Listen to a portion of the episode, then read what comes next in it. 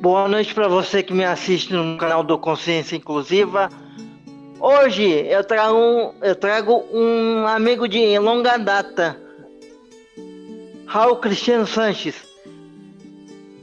escritor e jornalista, ex-secretário de Cultura na época que eu fui conselheiro do CONDEF em Santos. Boa noite, Raul, seja bem-vindo. Bruno. Um prazer enorme estar revendo você aqui de forma virtual e vendo você sempre participante e sempre ativo. Uma alegria.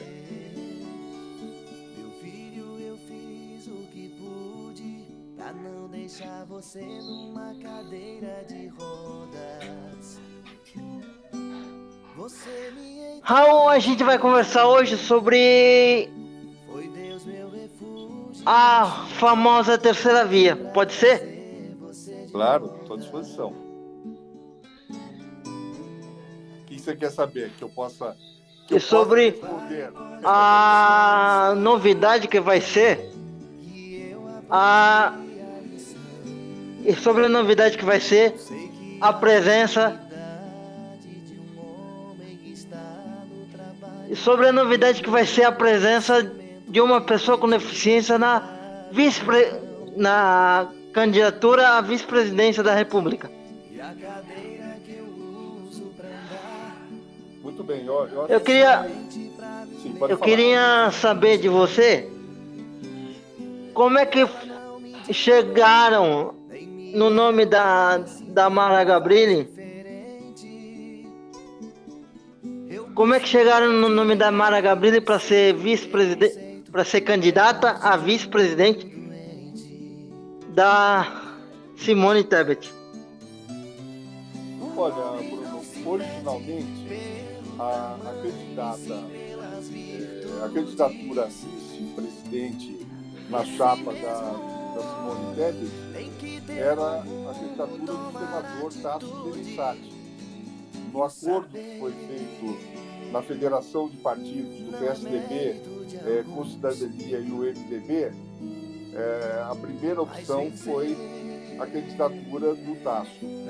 Mas daí o Tasso desistiu dessa, dessa condição, abriu mão é, da indicação, mas a, a, e aí Simone Tebet passou a, a, buscar uma alternativa é, uma alternativa de gênero, que fosse uma outra mulher, não é?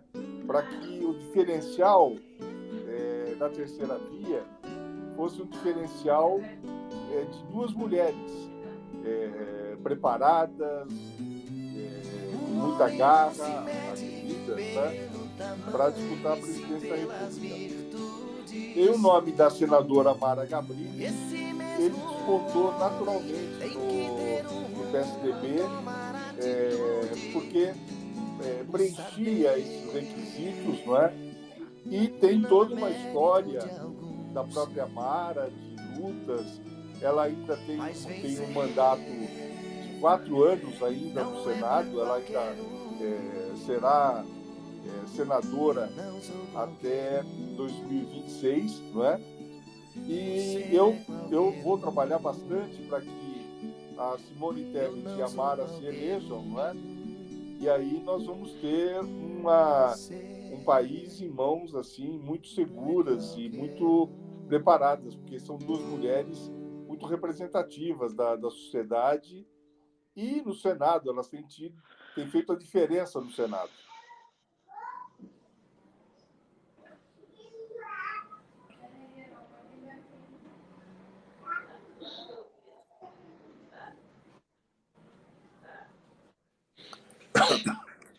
Mas. Hum, vou, vou fazer uma pergunta.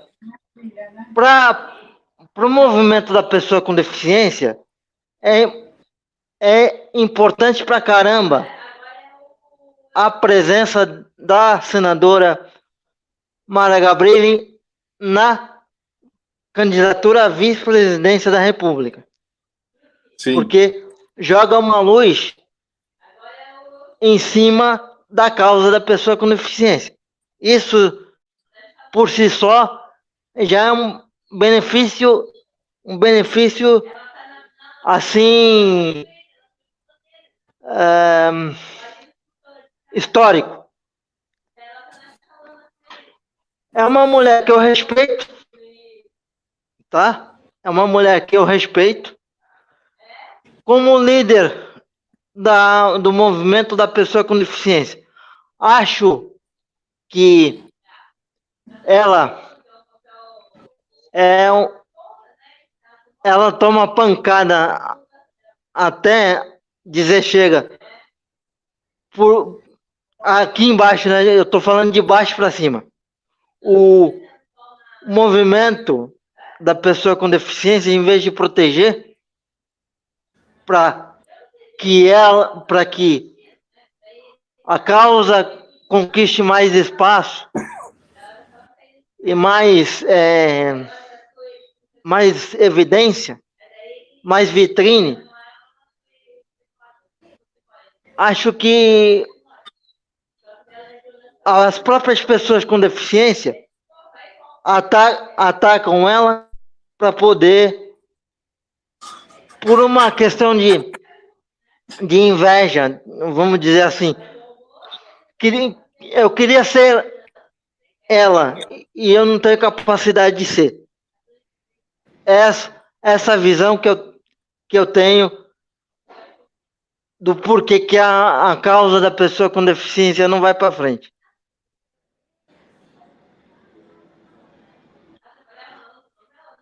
Mas é um ganho, é um ganho histórico. Eu vou te dizer uma coisa. Eu vou prestar atenção com muito carinho, muito cuidado e muito respeito na candidatura da senadora Simone Tebet. Eu estou falando como, como pessoa com deficiência.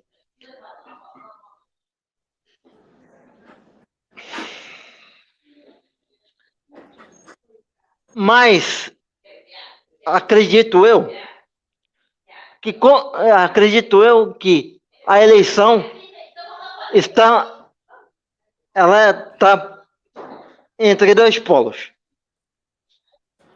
O ex-presidente Lula e o presidente Bolsonaro. E como quebrar essa essa polarização?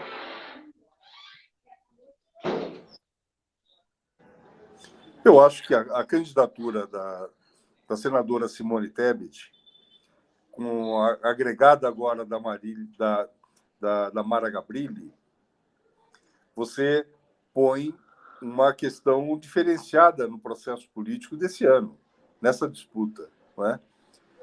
Você tem, é, até agora, você tem é, tanto Bolsonaro quanto Lula apenas discutindo conceitos de ser ou não progressista, ser ou não mais é, próximo da direita ou mais próximo da esquerda, é, enquanto que a candidatura da Simone Tebet e da Mara é, se apresentam, né, essa, essa candidatura se apresenta com uma proposta clara para a sociedade.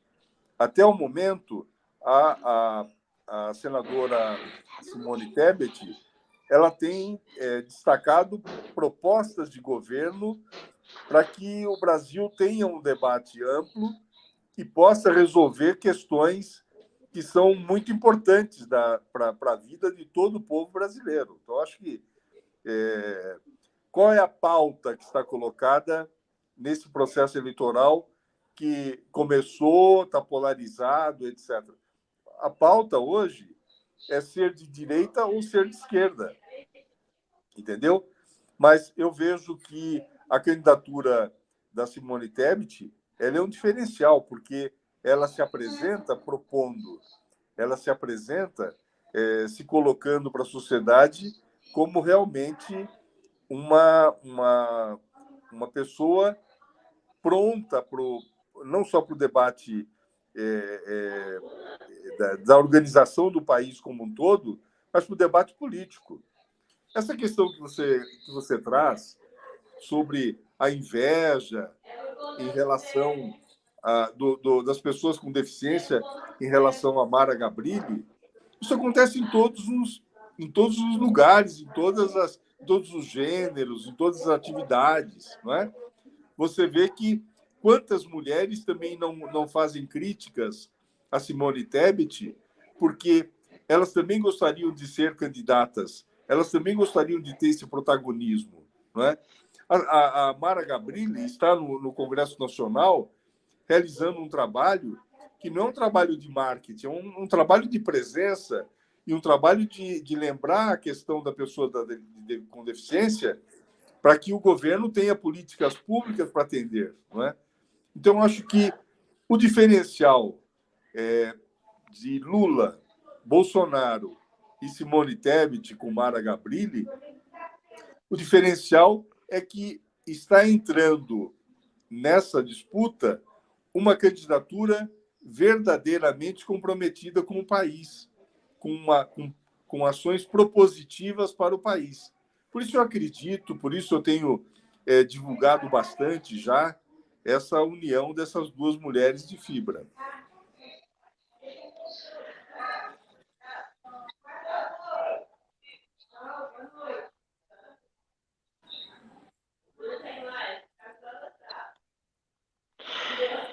E essa terceira via não seria o, o ex-ministro e ex-juiz Sérgio Moro?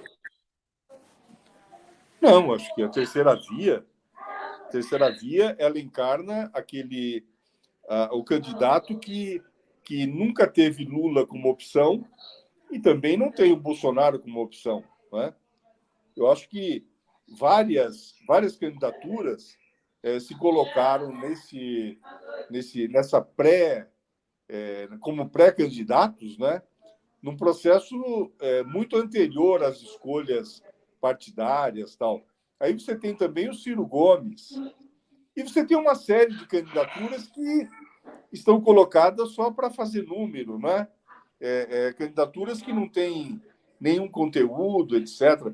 Tem o candidato do Novo, o Luiz Felipe Dávila, que também é um nome é, importante, que gostaria de trazer para si, conquistar para si esse é, esse condão, né, de sair, de ser o candidato da terceira via.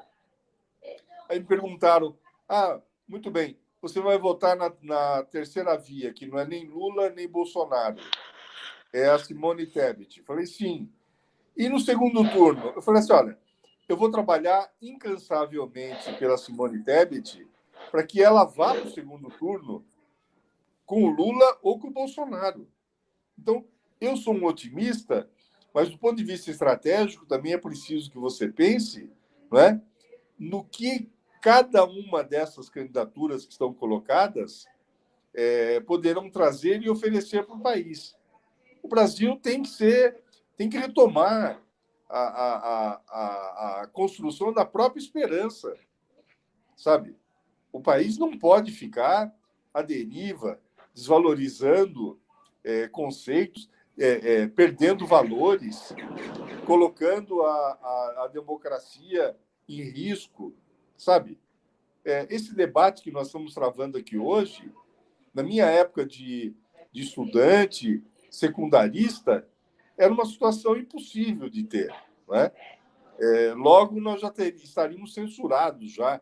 Nós, nós não temos esse, essa, essa coisa tão rápida, não tivemos né, na minha juventude, não tivemos essa, essa coisa tão rápida que é a instantaneidade da, da comunicação, né? a comunicação virtual, da internet, é, a comunicação em rede.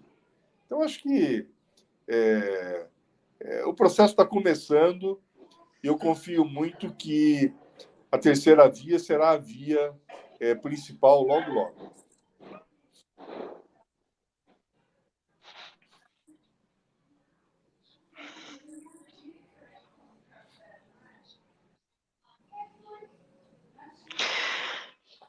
E, e o desempenho do, do ex-candidato à presidência, João Dória, eu, eu gostaria da sua opinião. Olha, o João Dória ele realizou em São Paulo tanto na prefeitura quanto no, no governo do estado, realizou é, governos é, muito positivos, não é? Os resultados estão em cada um dos municípios é, espalhados por todo o estado. O João Dória vinha se colocando como candidato a presidente pelo PSDB. O PSDB no passado tinha nomes marcados já, nomes que é, é, não se alternavam. Você tinha Fernando Henrique, Mário Covas, é, José Serra, é, Geraldo Alckmin, Aécio Neves, Tasso Gereissati. Só que a fila andou. Né? Fernando Henrique é, já não tem mais projetos políticos, já é, um, é, uma pessoa que contribuiu para o país. Mário Covas é, faleceu, José Richa é, faleceu, e agora você tem, é, é, tem que utilizar os mecanismos internos de escolha, que no caso são as prévias. Então, eu acho que o, o Dória apesar de tudo que ele fez, não só para o São Paulo, mas para o país, trazendo a vacina, sendo um obstinado em relação é, à vacina, não é? Ele, ele não, é, como é que fala? Ele, ele é, teve problemas sérios em relação a essa, a essa conotação, não é uma conotação de inveja, mas eu acho que houve assim uma um questionamento sobre a postura dele, não é? Eu acho que houve uma gerou uma antipatia é, dele em relação é, não ao eleitor que é o beneficiado, mas em relação às forças políticas que estão predominando no país. Então você vê que é, o Bolsonaro não tem nenhuma proposta para o país, não é? Assim como nunca teve quando foi é, deputado federal, não é? E o Lula está voltando. Está voltando é, é, em busca de resgatar políticas públicas que é, é, o Bolsonaro ou tonificou umas ou, ou não. E o Dória, internamente, alimentou um processo de rejeição enorme que resultou na, na não candidatura dele e do PSDB à presidência da República, nem dele nem do Eduardo Leite.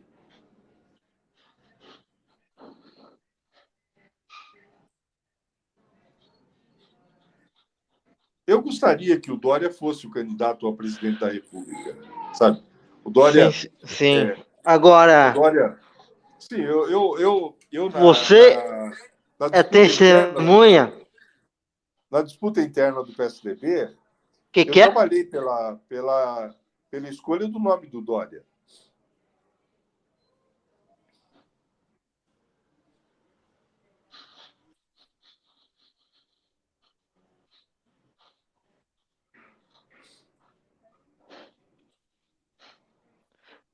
Você sabe, a, você é testemunha do tempo que eu fiquei no PSDB, porque eu fui filiado ao PSDB e nós é, conversávamos muito sobre isso. É, a necessidade de deixar de ser cabeça de chapa para se reformular como partido. É... E, e por que, que esse processo demorou para acontecer, na sua opinião? Eu acho que é um, é um processo de maturação natural. Né? Houve uma maturação. É, muitos jovens é, ocuparam lugares de destaque, de protagonismo é, na política. Não é? Alguns candidatos o, nós dizíamos que o PSDB estava com fadiga material, ou seja, havia necessidade da renovação, não só de quadros, porque é, para muita gente era a mesma coisa sempre, eram sempre os mesmos que, que disputavam, não é? Mas o PSDB é um partido que tem manifesto, que tem programa, que tem bandeiras é, muito fortes para a sociedade. O PSDB é o único partido parlamentarista PSDB é um partido que defende é, é, uma rede de proteção social. O PSDB tem uma lista de serviços prestados para o país, não é? fez a, a, a estabilização da, da economia com Itamar Franco e Fernando Henrique, fez reformas pontuais importantes na educação com Paulo Renato no, no, no governo Fernando Henrique Cardoso, fez a quebra de patentes para os medicamentos é, para fazer o acompanhamento e o controle da AIDS no país. Enfim, é, estabeleceu a Bolsa Escola Federal, o Vale Alimentação, o Vale Gás, o Programa de Erradicação do Trabalho Infantil, sabe? É, você tem bases hoje, você tem, é, é, é como é que fala? A Bolsa Família, você tem o Auxílio Brasil, nomes que foram dados depois, mas a, a origem desses programas são programas que foram desenhados e planejados pelo PSDB. Agora, o partido está numa fase de transformação. Perdeu muitos quadros, a sociedade ficou muito frustrada com as denúncias que envolveram o nome do Aécio Neves, que ainda é, nos últimos tempos foi, é, é, foi inocentado de todas aquelas acusações daquela trama que ele viveu.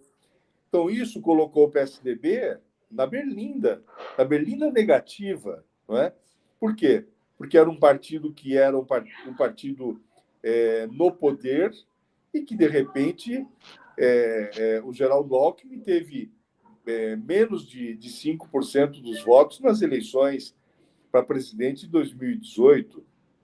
Então, acho que agora esse processo ele envolve não uma depuração, ele envolve discussões internas, é, militância, e, e para isso nós estamos preparados a, a, a, retomar essa luta, a reconstruir é, é, internamente o, o, o partido, para depois é, voltar a ser uma alternativa concreta para a presidência do Brasil. Não é?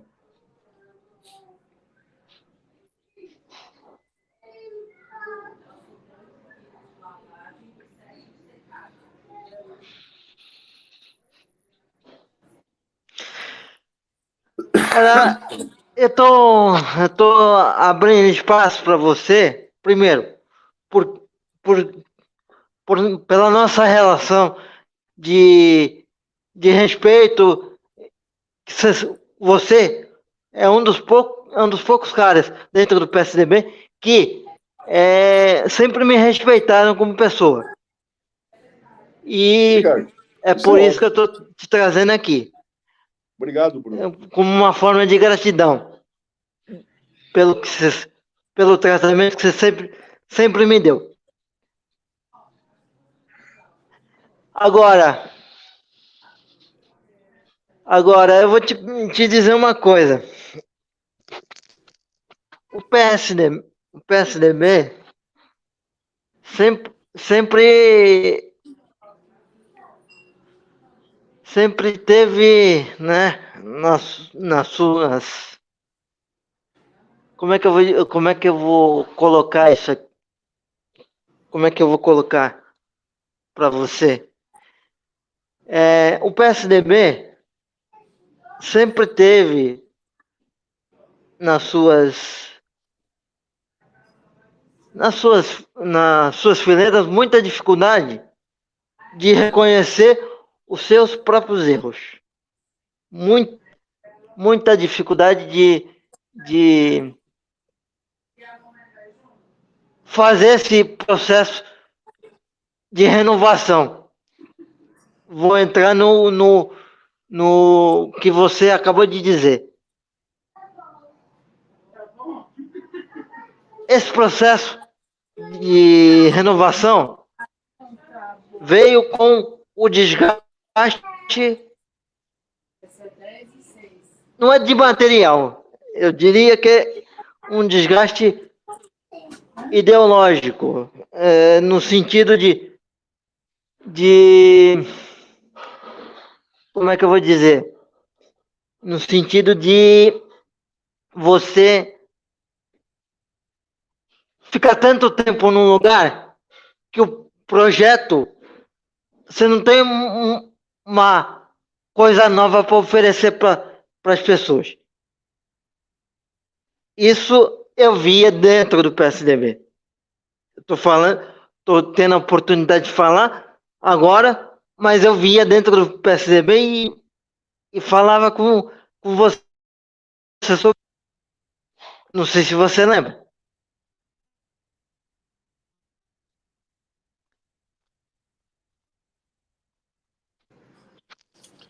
Você está você tá me fazendo uma pergunta, então. Na verdade, você está dizendo que estar há muito tempo no poder significa que as pessoas se cansam é, desse muito tempo no poder. É isso que você quer dizer? Não.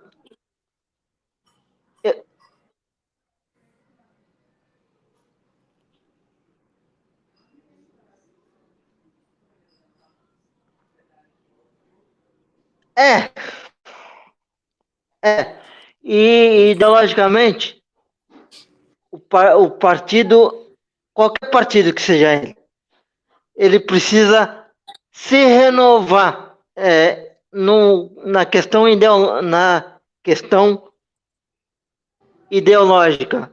E houve uma. O que eu acho, não sei se eu tenho razão ou não, quero saber a sua opinião, é que ele, houve uma demora, de, demora para que o PSDB percebesse esse desgaste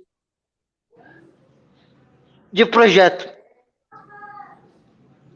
O Bruno, acontece o seguinte, o PSDB ele mantém a sua ideologia, é um partido social-democrata.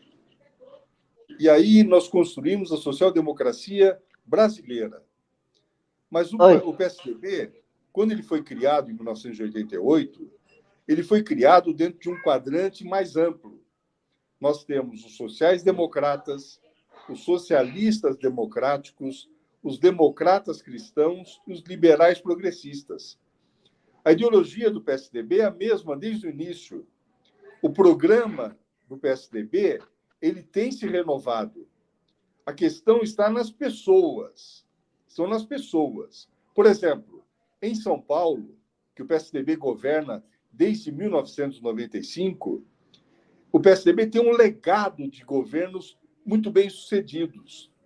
E aqui em São Paulo, os governantes do PSDB, aqueles que defendem as bandeiras do PSDB, defendem sempre o legado positivo que tem sido é, é, executado para a população paulista. No, no campo nacional, nós não tivemos, depois do governo Fernando Henrique, candidaturas que vestissem a camisa do legado do Fernando Henrique, o legado das várias, das inúmeras conquistas que o PSDB teve a nível nacional. Então, o que acontece? Enquanto o legado de São Paulo é mantido, é defendido, é atualizado, é transformado, e hoje nós já tivemos é, é, é, a governança do João Dória, agora o Rodrigo Garcia, esperamos que o Rodrigo Garcia é, continue, porque isso faz bem para São Paulo. Em relação ao governo é, federal, nós tivemos o Fernando Henrique de 95 a 98, de 99 a 2002, e depois as candidaturas do PSDB não defenderam aquele legado que foi um legado importante. Do contrário, do contrário, o PSDB com sua mesma ideologia e antenado no futuro com o seu programa, o PSDB estaria no poder até hoje. Esse era o desenho do Sérgio Mota, esse era o desenho do Franco Montoro, do Mário Covas e do próprio Fernando Henrique Cardoso em relação ao futuro do país e a relação com o PSDB. Então, acho que, é, ah, mas não renova. Não renova é uma questão de pessoas. A ideologia é a mesma. As pessoas mudam. E entraram muitas pessoas aliadas é, é, é no PSDB para empunhar as bandeiras do PSDB e que fracassaram. Fracassaram. Não tiveram força e não tiveram a capacidade de levar esses legados avante, levar esses legados a, a, a, a refletir em mais votos populares aprovando esses legados. Né? Então, se você não sabe defender um legado, uma conquista, você acaba patinando mesmo, você acaba andando para trás. Não é?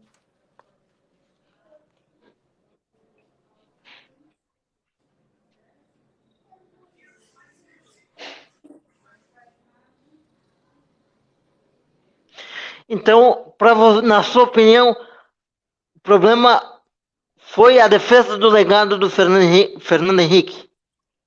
Eu acho que a, a, o legado do Fernando que não, Henrique não houve. Não houve a defesa. Por isso que o PSDB é, não consegue se colocar competitivamente, nacionalmente. É, porque o que acontece? O próprio PT se apropriou de muitas bandeiras do PSDB, é, bandeiras que foram bem sucedidas no governo do presidente Fernando Henrique. O Aécio Neves, em 2014, ele resgatou as bandeiras e o legado do PSDB e o legado do governo Fernando Henrique na década de é, 90 até 2002. E o Aécio foi para o segundo turno e quase venceu a Dilma, a Dilma Rousseff, no segundo turno. Se essa vitória tivesse acontecido, o Aécio teria sido é, reeleito à presidência da República e a história hoje seria outra.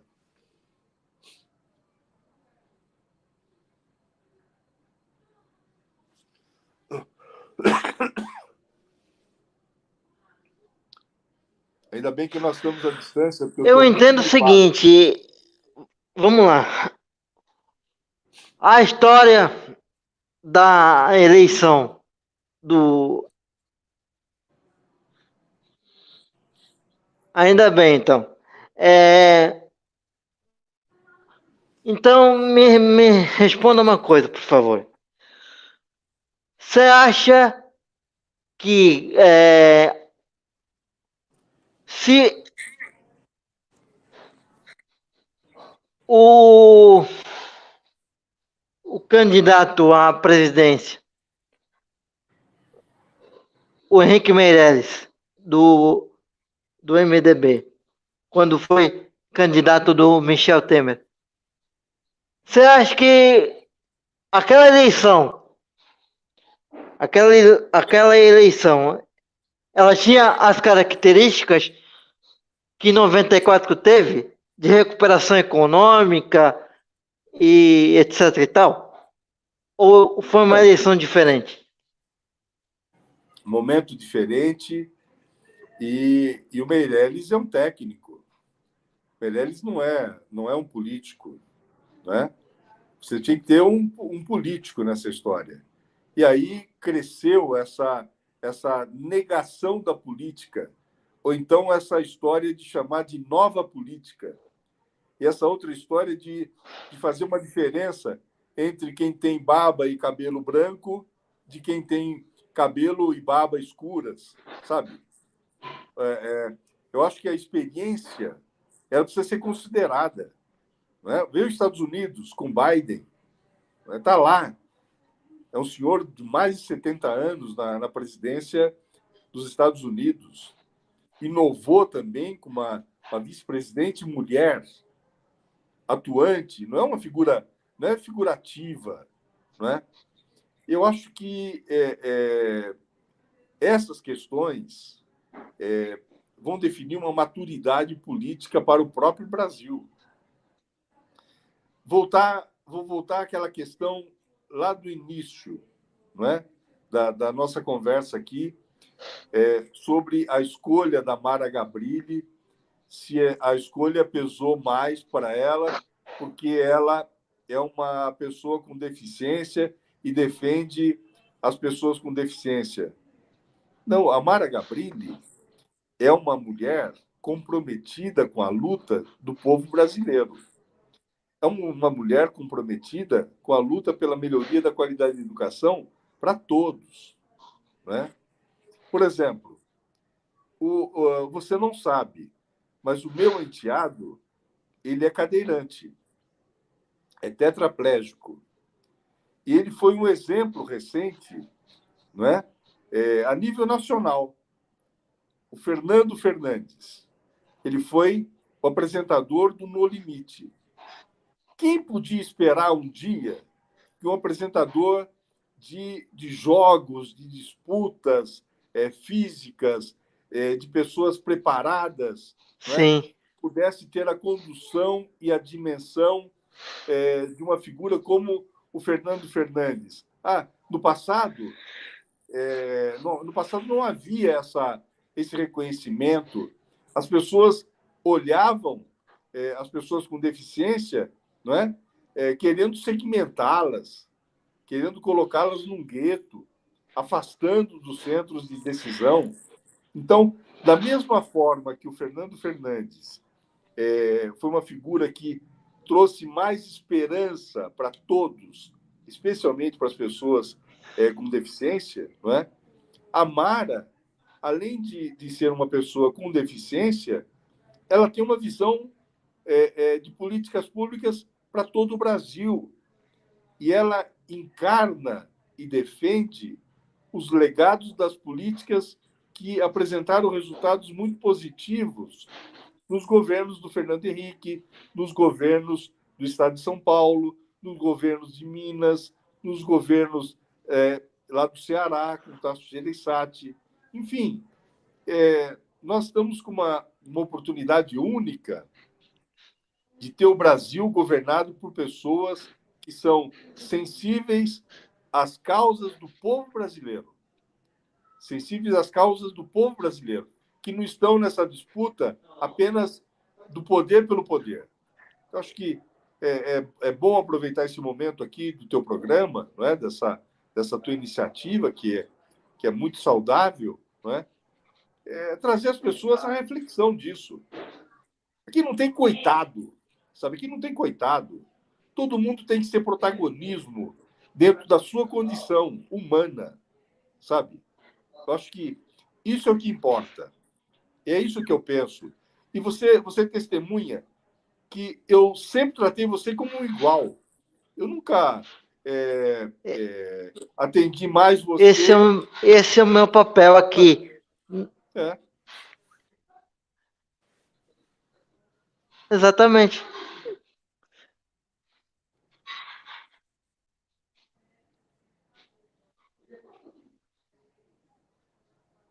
Eu e minha mãe batia na porta do gabinete, do seu gabinete,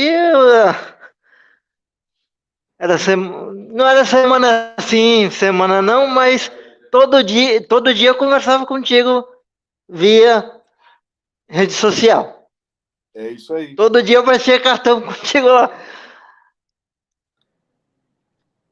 E sempre me tratou com muito respeito, dignidade e, e admiração, posso dizer. Ô Bruno, vou te falar uma coisa. É, você lembra que você mesmo não acreditou que eu participava e era Pode falar. eu mesmo eu mesmo que cuidava das minhas redes sociais, você lembra? Uma vez você perguntou, é você mesmo que twitta? É você mesmo que atualiza a sua página no Facebook? Lembra? Porque o que, que vou imaginar de uma, uma, uma, figura de velhinho que eu tenho, né? Eu tenho uma cara de Papai Noel aqui, pareço já um, um setentão, né? E Lembra disso. É, é antenado com a inovação?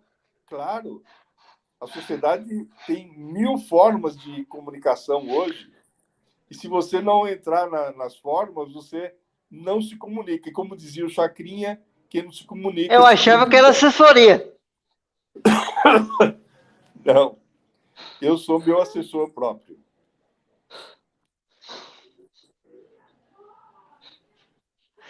Eu achava que era assessoria que, que fazia teu, tua tua rede social, mas.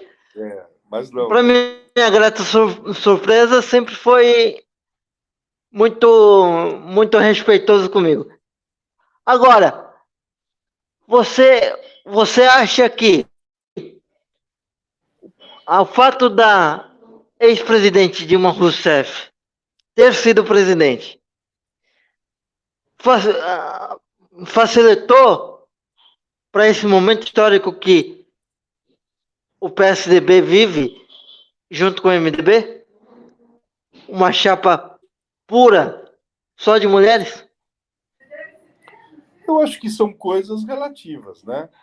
Naquela ocasião, o Lula teve problemas na escolha, porque havia outros nomes internos no PT, e a Dilma, é, como mulher, ela tinha assumido desafios maiores no governo, né? ela cuidou de áreas muito é, sensíveis, né? o Ministério de Minas e Energia, é, a direção da, da Petrobras, e ela sempre foi uma figura assim é, muito forte, não é?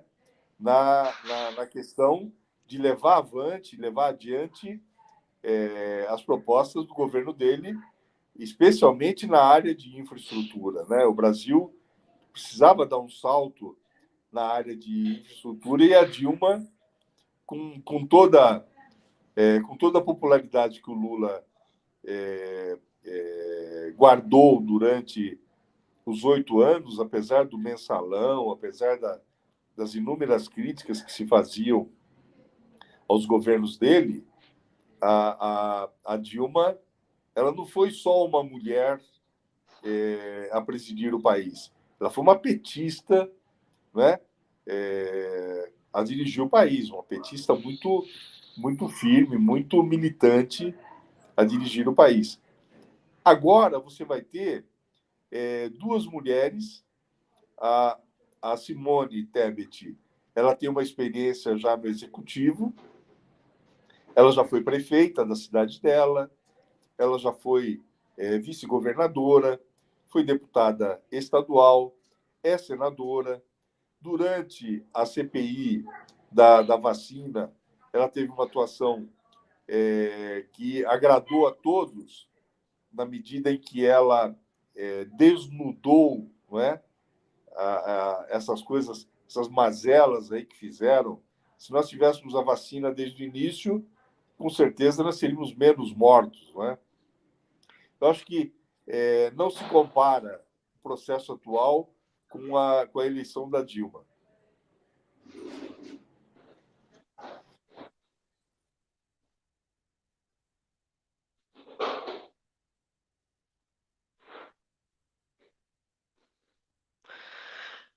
Mas você não acha que existe correlação nenhuma? Não. O processo não não ajudou. Não ajuda. A escolha. Outras mulheres a, a a participarem mais da política. Eu acho que a, a... caiu aqui. Peraí. Bruno? Vou segurar aqui. Ô, Bruno, a, a participação da mulher na política ela vem sendo de maneira crescente, não é? Oi, fala. A, a Pode falar. A participação da mulher na política, ela vem, ela vem se dando de maneira crescente, não é? é houve a necessidade da legislação eleitoral obrigar que os partidos tivessem pelo menos é, 30% da participação de mulheres nas chapas. E você sabe que muitas vezes vários desses partidos que estão aí, que não têm uma fundamentação ideológica, é, em, em, colocaram mulheres como candidatas apenas para fazer número, não é? Enquanto alguns partidos buscaram mulheres na universidade, mulheres com atuação é, sindical, mulheres com atuação é, política nas lideranças, como lideranças comunitárias. E essas mulheres hoje elas são protagonistas. Então, eu acho o seguinte: a, a política, ainda, ainda é caracterizada como um espaço muito machista, não é? Mas eu acho que candidaturas como da Simone Tebet e da Mara Gabrilli, a, a, a tendência dessas candidaturas é de inspiração de novas mulheres, de, de meninas, de jovens, não é? Para uma participação política mais ativa. Ora, a, as mulheres no Brasil hoje são mais de 50% da população, sabe? Então não é uma, uma um discurso só de falar ah, é, as, as mulheres elas são elas têm uma participação decisiva hoje é, é, na, na indústria, no poder São público. 52% do eleitorado brasileiro. É, então, sabe? Eu acho que é, agora a mulher também precisa votar na mulher, né? Porque a mulher quando ela quando ela na disputa eleitoral, a mulher tem que deixar de ser machista. Não significa que será feminista, não é? Que mulher vota em mulher. Não. Eu acho que a política é para todos os gêneros, sabe? Para todos os gêneros, para a diversidade.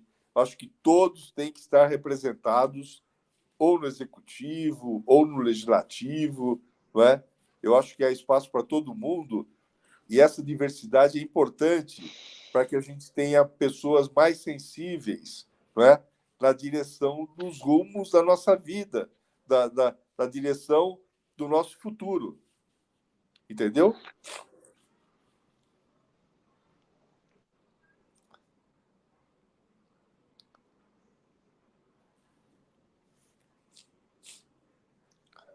Entendi. Agora, vou fazer uma pergunta para você e eu quero a sua opinião. Nós chegaremos a ser 50 por 50-50 na paridade entre candidatas mulheres e candidatos homens? Ou a gente sempre vai ter 70-30? A gente vai ah, ser, vai ter igual, igualdade ou, ou isso é uma utopia?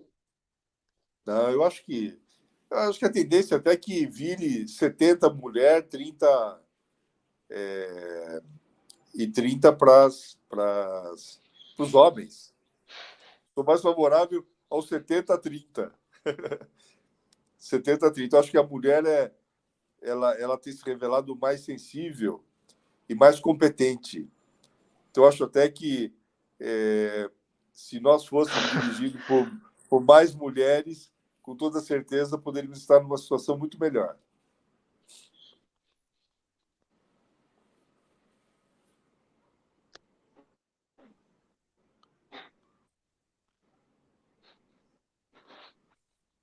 Mas aí você não vai, não vai,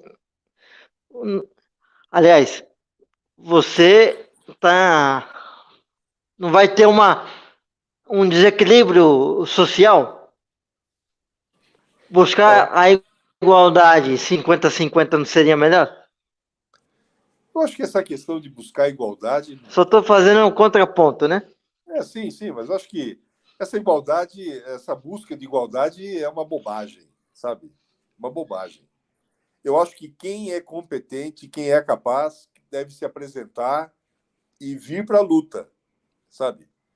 Se você se sente competente, preparado, você tem que convencer os seus próximos e se tornar o líder dos próximos.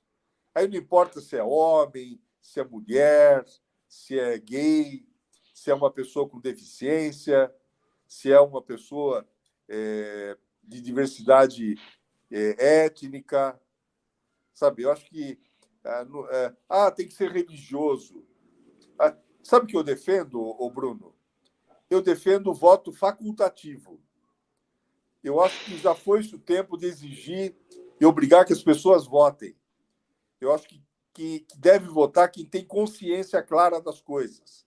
Agora, se o país não tiver educação adequada, se o país não, não preparar melhor os seus cidadãos para a vida, para o debate, até para usufruir melhor da cidadania, aí tem que obrigar mesmo, para que as pessoas parem nesse momento e reflitam sobre o que vai fazer é, é, com o seu voto. As pessoas não têm noção da, da, do poder do voto, sabe? E o voto é muito importante, é valioso. Na democracia, ele é valioso. E os partidos são essenciais na democracia. Então, acho que é, é, um, processo, é um processo, me desculpa. É um processo que a gente tem que amadurecer e quem estiver é, preparado deve se apresentar para a luta.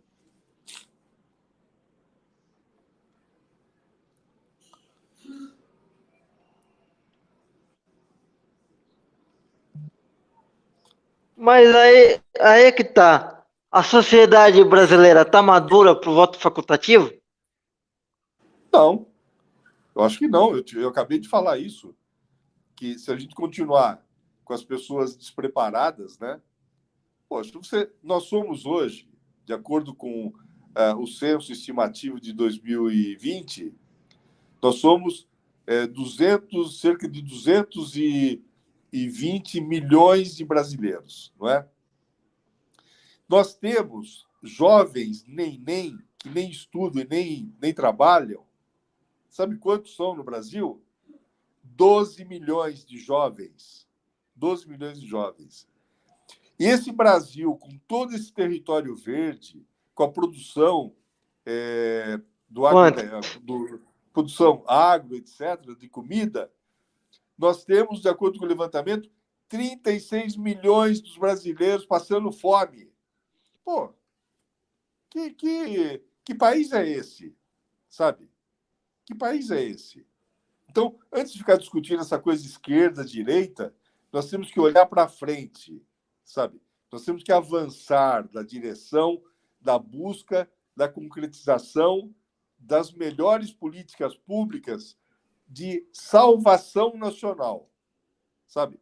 O Brasil precisa de alguém, não salvador da pátria, precisa de alguém que encarne a defesa de um verdadeiro projeto de salvação nacional.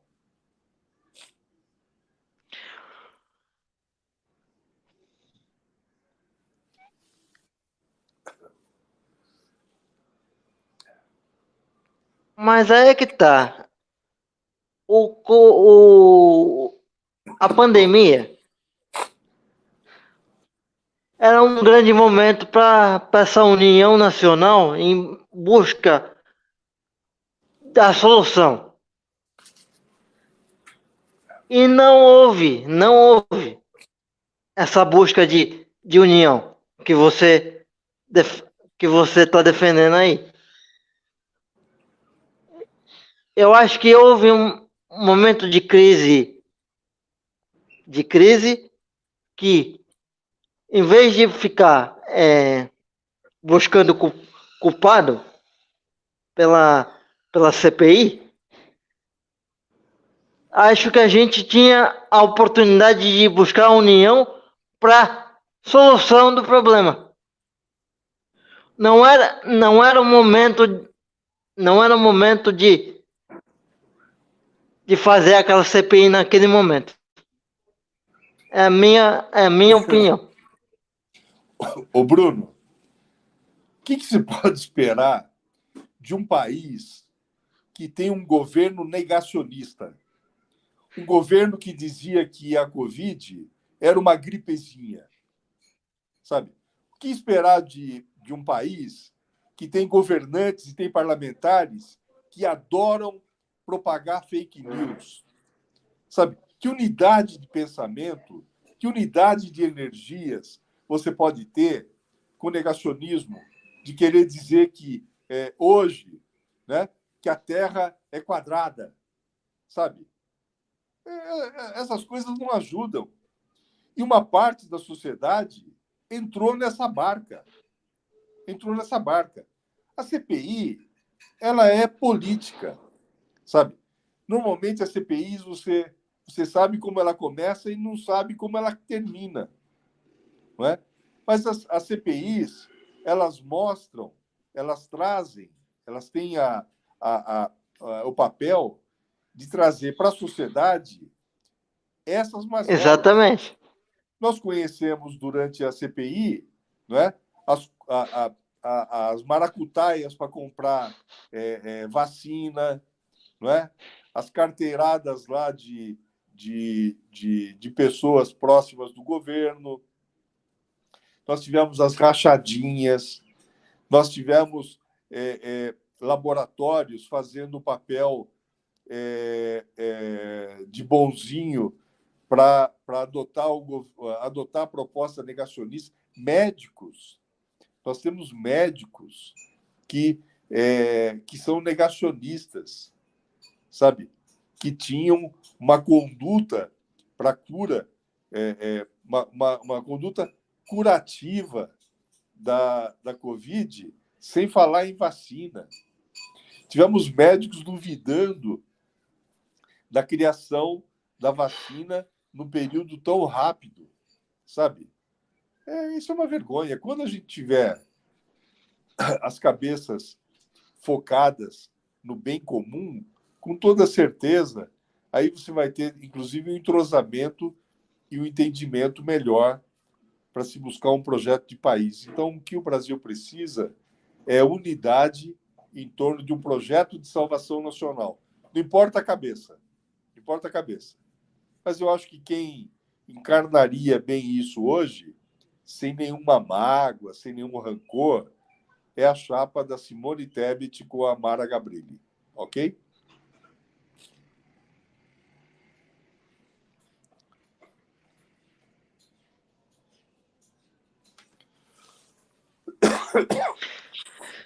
Ok, é, eu vou te perguntar uma coisa. Uma luta que eu sempre tive dentro do PSDB, enquanto eu estive lá, era a criação do secretariado da pessoa com deficiência. Você acha que a, a candidatura da Mara Gabriela como candidata, não sei se é hoje, é, é pré ou já é candidata? É, não, já é Me corrija se eu estiver errado. Não, ela é candidata já. Me auxilie aí, por favor. Já, já houve a convenção, já, já houve a oficial. Já é candidata. Já houve a convenção. A candidatura dela à vice-presidência da República, ela pode. Ela pode. Ela pode ajudar as pessoas com deficiência que queiram participar do PSDB a fazer o seu a fundar o seu secretariado? Porque era uma luta minha faz tempo. Enquanto eu estive lá dentro a gente conversava sobre a, a criação. E eu não sei se não sei a que pé que, em que pé que anda essa criação do secretariado da pessoa com deficiência?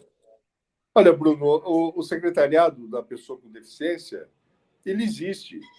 Depende muito da, da, da, de agregar as pessoas com interesse em participar e organizar é, o secretariado nos municípios, sabe? Não é uma, o fato de ter a Mara como, como vice-presidente Acho que isso vai até estimular é, é, o fortalecimento dessa área, né? desses secretariados. Mas uma coisa não, não, não, não leva a outra, não.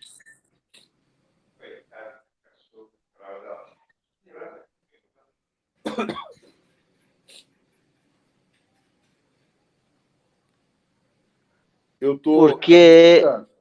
Sim. A justificativa naquela época era do presidente do partido, na época que eu conversava. Era trazer a Mara Gabrilli até Santos para fazer uma palestra que nunca aconteceu. O Bruno, você está falando de coisas que já faz é, nove anos, oito anos, tá certo? A realidade hoje é outra. Não fica pisando no passado. Essas referências do passado já passou. Pensa no futuro. Volta você para o PSDB e vem aqui é, liderar esse processo e vários é, companheiros e companheiras. Mas, é, mas é que tá. Mas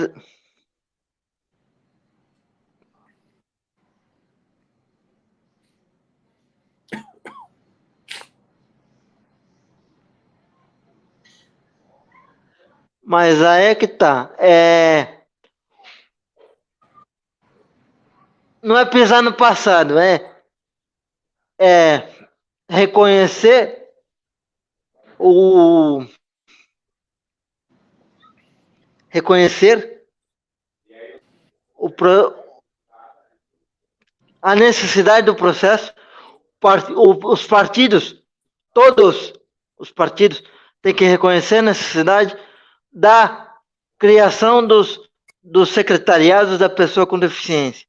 Não adianta uma candidatura à vice-presidência sem que haja o desenvolvimento de secretariados das pessoas com deficiência nos partidos. Ô Bruno. Essa minha, essa minha briga. Olha, Bruno. Que, que, que, que haja uma cultura social em defesa das pessoas com deficiência. Ótimo. Eu, eu, eu respeito a tua posição, respeito muito a tua posição. Eu quero dizer que os secretariados, quando eles foram organizados, eles são organizados e são ativados eles têm um papel justamente de identificar lideranças e forjar essas lideranças para que elas se tornem representantes de políticas públicas para esses setores. Assim é a pessoa com deficiência, assim é a juventude, assim é a diversidade, assim é o movimento é, sindical. Ok? Acontece o seguinte: a Mara, é, é, para você a Mara ela mostra um salto em relação a essa condição. Okay. Ela não precisou é, gastar todas as energias no secretariado da pessoa com deficiência. Ela, é, ela foi protagonista política da luta, não é? da luta pela pessoa com deficiência. Ela foi secretária municipal de São Paulo da, da, da Secretaria Municipal da Pessoa com Deficiência, é? foi vereadora, foi deputada é, federal, é senadora da República, e a política, as políticas para a pessoa com deficiência são levadas pela Mara. Agora, se você vê a necessidade de se criar secretariados, não é? apenas para ter pessoas discutindo o assunto, não é? eu acho que isso, isso é mais fácil é, é, a Mara, eleita ou não vice-presidente da República do Brasil, eu espero que ela, ela seja eleita, ela vai ser, sem dúvida nenhuma, um incentivo e um estímulo para que as pessoas com deficiência procurem a, a, os seus partidos, procurem que os seus partidos constituam o secretariado para que eles possam participar e ter o mesmo protagonismo. É isso, tá? Fora isso, é, é, fora isso é delonga.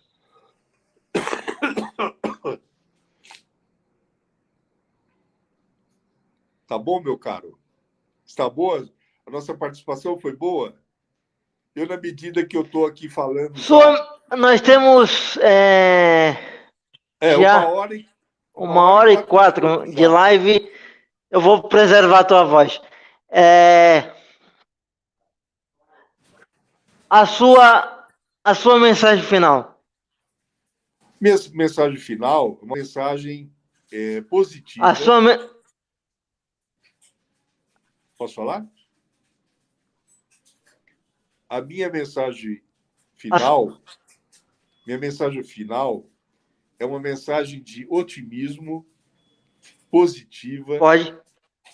É uma mensagem de muita alegria por ter é, me reencontrado com você e ter sido convidado por você para participar dessa live. Né? Eu espero que eu tenha trazido é, alguma, alguma coisa boa para as pessoas que o acompanham. Eu estou muito feliz de rever você. Eu parabenizo a tua iniciativa e que você tenha todo sucesso, porque você, você merece, você é uma pessoa que luta e eu gosto de ver pessoas que lutam, que lutam, que estão na luta e que fazem o seu protagonismo, tá bom? Um grande abraço a você e a todos que nos acompanharam aqui na live.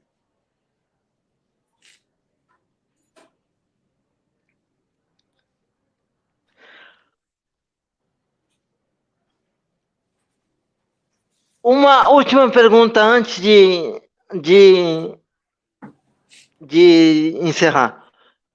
É, você considera, agora como jornalista, tá?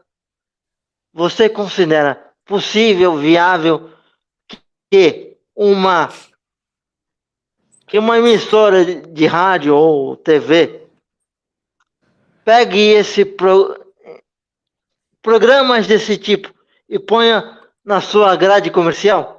Eu quero a sua avaliação como profissional da área de comunicação.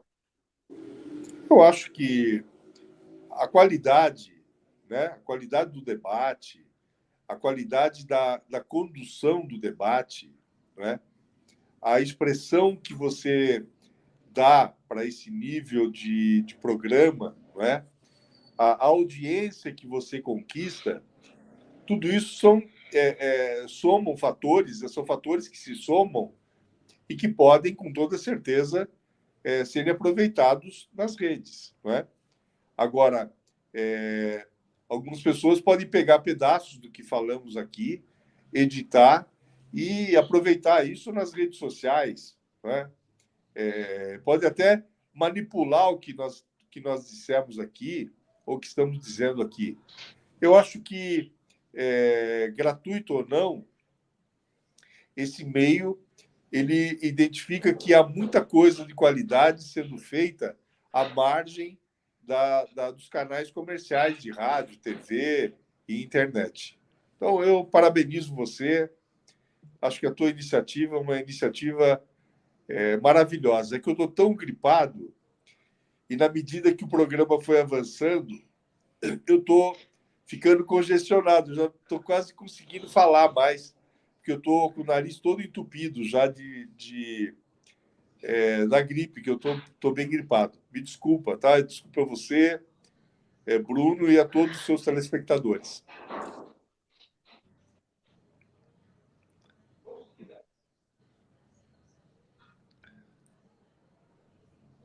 Muito obrigado pela presença, Raul. Muito obrigado pelo respeito, pela, pela, pelo respeito, pela admiração que você sempre demonstrou ter por mim. E meu corpo não me limita, porque minha consciência é livre. Pode falar, Raul. Eu concordo com isso, assino embaixo. Não há limites, né? O Fernando Fernandes mostrou bem isso naquele programa global No Limite. Né? Ele não tem limite. E você também não deve ter limites.